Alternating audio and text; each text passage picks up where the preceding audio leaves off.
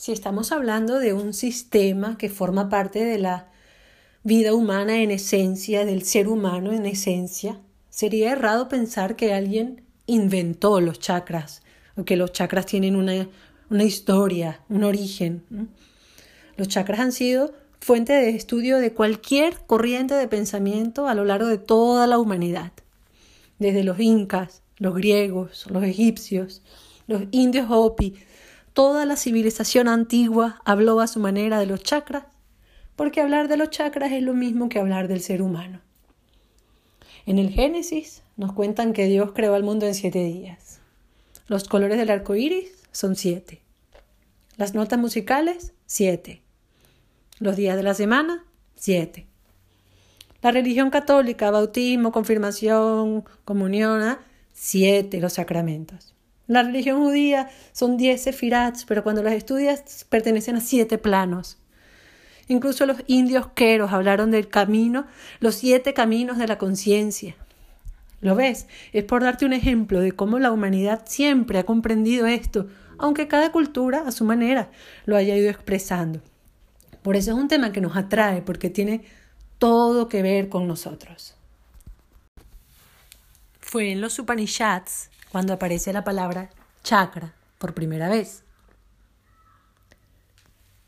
En los Upanishads nos dicen que hubo, que hubo, que hay seis chakras más el chakra Sahasrara, que es el de la coronilla.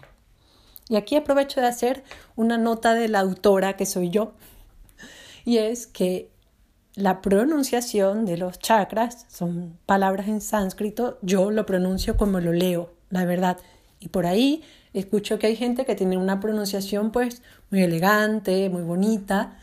Em, bueno, me disculpo porque la pronunciación que yo uso es simplemente como lo leo, digamos, en español o en venezolano, mejor dicho.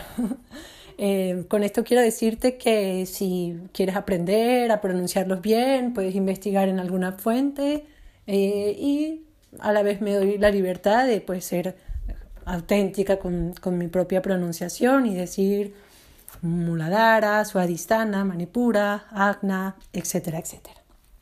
Vale, entonces dicho esto, volvemos a los Upanishads, en donde se habla de chakras por primera vez. Chakras como tal, como te dije antes. ¿no? De chakras se ha hablado siempre, pero la palabra chakra como rueda, como ciclo, como etapa, etapa evolutiva del cuerpo humano, aparece en los Upanishads. He nombrado en varias ocasiones, aleatoriamente y también capítulos completos. Por ejemplo, en el Yoga Kundalini Upanishads ya dicen que los chakras son centros de Shakti, como la fuerza vital, que son centros de la manifestación de Shakti a través del pranavayu en el cuerpo. Y también estos a veces parecen poemas, parecen himnos de alabanza, porque dice, a veces alterna con cosas como Gloria a la Madre Kundalini, quien a través de la gracia infinita y el poder amorosamente lleva al buscador de chakra a chakra y lo ilumina y hace y lo hace realizarse con la identidad del Supremo.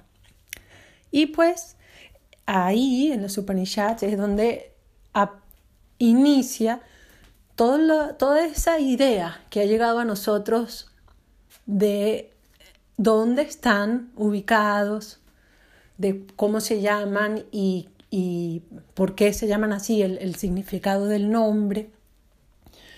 Y la idea de la kundalini como la serpiente dormida en el fondo de la columna, en la base de la columna que asciende gracias a los, al ascetismo, a las prácticas del, buscador, ¿no? Y ahí sí, es, todo está enfocado en ascender, ¿no? Contrario a lo que yo te dije hace rato, que mi idea es integrar.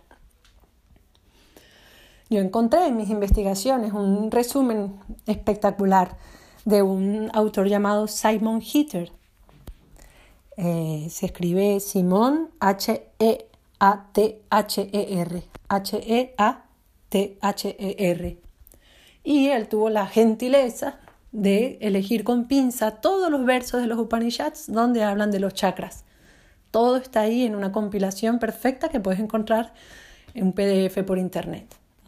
Así que te invito a que después de escuchar todos estos audios, vayas a ello y lo leas, porque para qué contártelo yo, si ya está bien dicho por los sabios de los Upanishads. Así que hablemos más de los chakras, digamos, a, a nivel holístico, a nivel de qué tiene que ver eso conmigo aquí y ahora. Y para señalarte otro texto de referencia vital, cuando hablamos de los chakras, te cuento que por el año 1500, 1526, Swami Purnananda escribió un tratado, me imagino que basado en los Upanishads, pero ampliado por él, que se llama Sat Chakra Nirupa. Y aquí es la primera vez, al menos hasta donde yo he logrado investigar, que aparecen estos iconos de chakras que parecen como yantras, con una geometría dentro, con una deidad interna. Eso no es original de los Upanishads. Incluso en el Sat Chakra Nirupa ya este Swami eh, adjudica un color a cada chakra. Eso tampoco lo decían originalmente en los Upanishads. Arthur Avalon o Arthur Avalon escribió un libro basado en el Chakra Nirupa que se llama El poder de la serpiente, de, Power, de Serpent Power, ya en 1920, donde rescató pues todo lo que escribió Swami Purnananda y lo, nos lo describe todavía aún más a, nuestro lenguaje occidental. Entonces, bueno, son textos como tradicionales que hilan un poco la, la historia eh, de los chakras en, su origen hindú. Como yo te dije, los chakras son sistemas arquetipales de nuestra conciencia, que ya hablaremos de eso, que pueden ser vistos desde cualquier punto de vista, ¿no? Pero era un poco para situarte en los orígenes de los chakras, para hacerte referencias a los textos que, si quieres profundizar en el tema, deberías ir y leer directamente, leerlos a ellos. Y pues Luego, por supuesto, la invitación, como siempre, es a, contrastar luego con tu propia experiencia, no, no a, a comerte las teorías de otros, sino a experimentar dentro de ti, investigar dentro de ti y, ¿por qué no?, escribir tu propio libro sobre chakras.